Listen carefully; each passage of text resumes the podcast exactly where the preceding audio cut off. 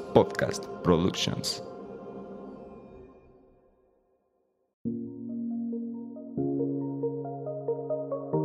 Hola, ¿qué tal? Bienvenidos a un nuevo episodio de Consciente, el podcast donde hablamos sobre temas, reflexiones y aprendizajes que nos permitirán llevar una vida más consciente. Yo soy Fernando Argüello y en el episodio de hoy hablaremos sobre cómo el deporte puede llegar a ser una gran herramienta de autoconocimiento. Algo que ya he compartido anteriormente con ustedes es que el autoconocimiento no solamente es conocer tu sistema de creencias y buscar cambiar tus pensamientos y actitudes. El autoconocimiento también es conocer tu cuerpo, o sea, conocer su funcionamiento, sus reacciones, etc. Y pues bueno, como en todo, hay niveles, ¿no? Así que puede ser desde un autoconocimiento físico muy profundo como lo viene siendo el aprender ciertas partes de anatomía, así como de neurología, como para ver cómo funciona nuestro cerebro, o al menos hasta donde se conoce actualmente. O bien existe otra rama llamada nutrigenética, que es una ciencia que apenas hace un par de meses descubrí que existía, y lo que la diferencia de la nutrición general es justamente eso, que las dietas que se te entrega por parte de un nutriólogo suelen basarse en el déficit calórico, o sea, el consumir menos de lo que tu cuerpo necesita, pero es una cuestión muy general. En cambio, la nutrigenética se encarga también de lo mismo, pero personalizado a nivel genética.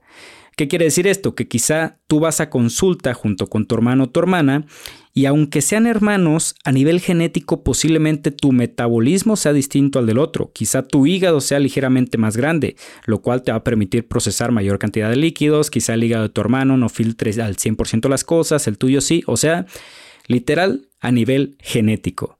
Y eso amigos también es autoconocimiento, el conocer tu cuerpo tanto a nivel interno como un nivel externo. Les ponía un ejemplo hace poco en una historia de Instagram. Eh, tenía uno o dos días que había tenido una carrera de trail y acabé con las plantas de los pies súper cansadas.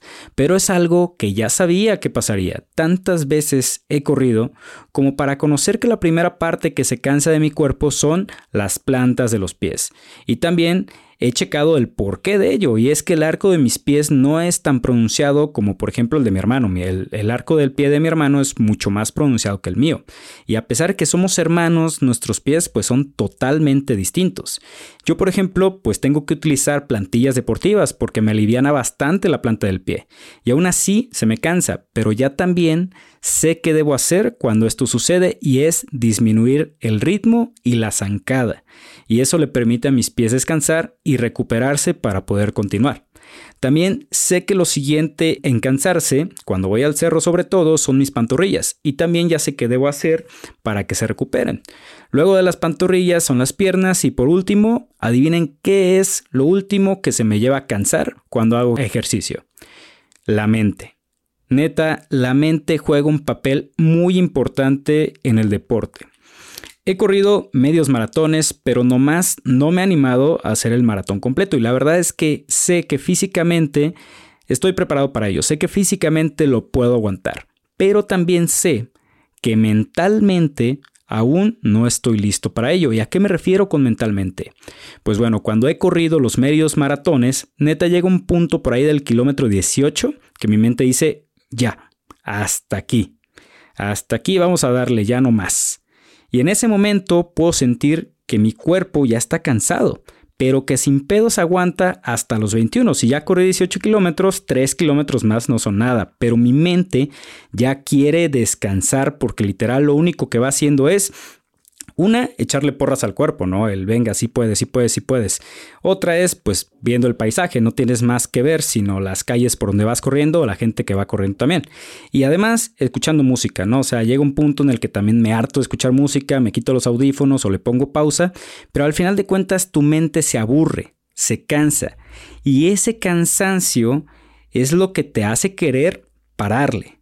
He escuchado de varios conocidos que corren el maratón que más o menos el kilómetro 30 más menos es la línea divisora entre quienes hasta ahí llegan porque en cuestión de mente y cuerpo dicen hasta aquí y que a partir de ahí el resto se lo echan o caminando o simplemente se retiran de la carrera. O ya están tan preparados física y mentalmente que ahí es donde saben que mucha, eh, mucha banda se comienza a detener y los veteranos aprovechan pues a pisarle, ¿no? Y yo les estoy poniendo el ejemplo de mi deporte que es correr, pero estoy seguro que tú, que practica otro deporte es prácticamente lo mismo. Llega un punto en que la práctica te hace conocer ciertas reacciones de tu cuerpo. Eh, por ejemplo, no soy fan del fútbol, pero Vamos a poner el ejemplo de un delantero que está por patear la pelota para anotar gol. Si te fijas en las repeticiones donde pasan el gol en cámara lenta, el jugador primero voltea a ver la portería. Voltea a ver hacia dónde va a dirigir el balón y enseguida de ello voltea a ver el balón antes de patearlo. Y una vez que lo hace, ahora sí vuelve a voltear a ver la dirección del balón y a dónde es que va a caer. Bueno, pues en este caso hay que reconocer que nuestro cerebro es tan cabrón que en cuestión de segundos realiza un cálculo basándose en todo lo que percibe gracias a nuestros sentidos, como la vista, el tacto, oído, etc. Y una vez que está decidido, ¡pum!, toma acción. Y el jugador es cuando patea la pelota y anota, ¿no? O hay error de cálculo y no anota, pero en sí estamos hablando de un jugador profesional. Se supone que él ha repetido tantas veces la acción que es mucho más probable que el cálculo que haya hecho sea correcto.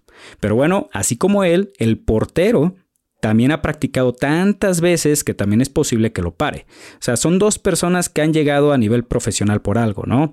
Pero bueno, con lo que quiero que te quedes es que independientemente si es correr, es fútbol, es natación o lo que sea que practiques, un resultado colateral del entrenamiento es el autoconocimiento, es conocer tu cuerpo. Quienes practican natación, por ejemplo, saben cuánto duran eh, aguantando la respiración debajo del agua. Eso es autoconocimiento. Quienes practican básquetbol saben cuánto es lo que saltan, o sea, saben la cantidad de centímetros que son capaces de saltar, ¿no? Quienes corremos sabemos cuánto aguantamos y a qué velocidad aguantamos ese ritmo, ¿no? El deporte que sea te enseña a conocer tu cuerpo y sus límites. En el caso del jugador de fútbol, ha practicado tantas veces que ha aprendido inconscientemente a medir la fuerza con la que debe patear el balón, ajustándose a la distancia a la que se encuentra la portería y prácticamente inconscientemente se ha conocido. Y este episodio es más que nada para que te vuelvas consciente de esa parte, de qué es lo que te genera el deporte, conocerte. Y bueno, además, ¿de qué te va a servir conocer tu cuerpo? ¿De qué te sirve conocer cómo funcionas? Es como un carro. Si sabes dónde está el freno, dónde está el botón de las intermitentes, si sabes cómo identificar el aceite quemado, si sabes reconocer cuándo una llanta está baja, entonces sabrás cuándo darle mantenimiento. Hasta tu mismo cuerpo te da señales de alarma que te indican que algo ocupas hacerle. Eh, no sé, mucho dolor en la espalda baja quizá indique una mala postura cuando estás sentado trabajando. Si cuando quieres expresar algo y te lo guardas, no sé tú, pero yo cuando lo hacía se me hacía como una especie de nudo en la garganta, tipo como cuando quieres eh, llorar y te lo aguantas, pues así, sabe tu cuerpo que se está reprimiendo una expresión. También tiempo después entendí el por qué es que se dice que el cuerpo expresa lo que la mente calla. Ajá, pero ahora soy consciente de ello y pues estoy más este, libre de expresarme, ¿no? Conocer tu cuerpo te va a permitir, una, optimizarlo. Cuando sepas qué le hace bien, pues vas a quererle aplicar eso que le hace bien más seguido. Y dos, te permitirá conocer cuáles son sus señales de alerta, esas señales que indican que algo anda mal y que debes hacer algo. Y algo que quiero agregar en este segundo punto, si ya escuchaste el episodio anterior donde hablo sobre cambiar eh, varias veces el canal por donde te llegan los mensajes o los consejos, aquí aplica lo mismo.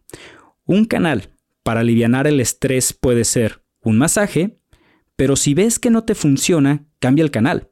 Quizás te duele la espalda, pero aunque te hagan mil masajes, puede ser que nunca se te quite. Quizá lo que ocupas más bien es aceptar que puede haber más opciones. Quizá lo que ocupas es dormir. Y me ha pasado, que nomás lo único que he ocupado es dormir o correr.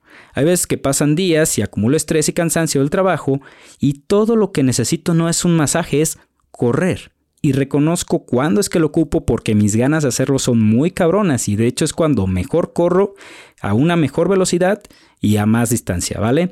Pero es algo que he aprendido a reconocer de mi cuerpo, de mis reacciones, cómo reacciona mi cuerpo cuando tengo estrés. Y el estrés también estamos hablando de que es algo muy general. Ajá, puede ser estrés por trabajo, estrés por relaciones, estrés por situaciones familiares, estrés por algo personal que traigas. O sea, cada uno de los canales por donde te llega el estrés también va a requerir de una solución diferente, ¿vale? Y lo mismo ocupas hacer tú, conocer tu cuerpo. ¿Qué necesita? ¿Cuándo lo necesita? ¿Qué le hace bien y qué le hace mal? Y por cuerpo, no solamente me refiero a tus brazos y piernas, también tu cerebro es parte de tu cuerpo, tu esqueleto es parte de tu cuerpo, tus músculos son parte de tu cuerpo, tus órganos son parte de tu cuerpo. ¿Qué le hace bien a tu hígado? ¿Qué le hace bien a tu intestino? ¿Qué le hace bien a tu corazón, a tus pulmones? ¿Qué le hacen bien a tus músculos? ¿Qué le hace bien a tu, a tu sistema óseo? ¿Qué le hace bien a tu cerebro? Todo eso es conocer tu cuerpo. ¿Qué le hace bien a cada uno de los sistemas de tu cuerpo. ¿Cómo puedes ayudar a cada sistema de tu cuerpo a estar más optimizado? Un ejemplo aquí que, que no lo tenía contemplado, pero que se me está ocurriendo es cuántas de ustedes se ponen, por ejemplo, o crema hidratante o bloqueador solar. O sea, si alguien llega y te pregunta cuál es el órgano más grande de tu cuerpo, ¿qué respondes? No sé tú, no sé si lo sabías, pero el órgano más grande de tu cuerpo es la piel. Así es, damas y caballeros, la piel es un órgano.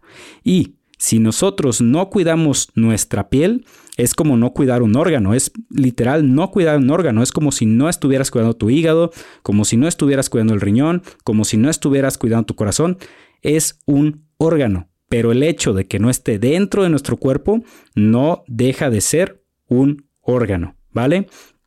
En este caso, en este episodio, hablo del deporte, porque aquí en China y en Marte, el deporte siempre será algo saludable, siempre y cuando por supuesto no se haga en exceso, porque también en exceso el deporte pues no es saludable. Así que, si eres alguien que ya lo practica, puedes darle más introspección al asunto de tu autoconocimiento. Y si eres alguien que no hace ni madres, pues ¿qué estás esperando? Aunque sea salte a caminar, tarde que temprano aprenderás a ver hasta dónde tu cuerpo y tu mente dice hasta aquí.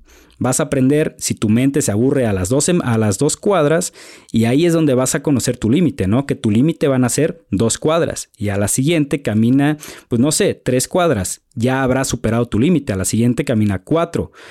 Esto, damas y caballeros, es, es superar límites. Porque tu límite inicial eran dos semanas, dos cuadras y tu mente se aburría.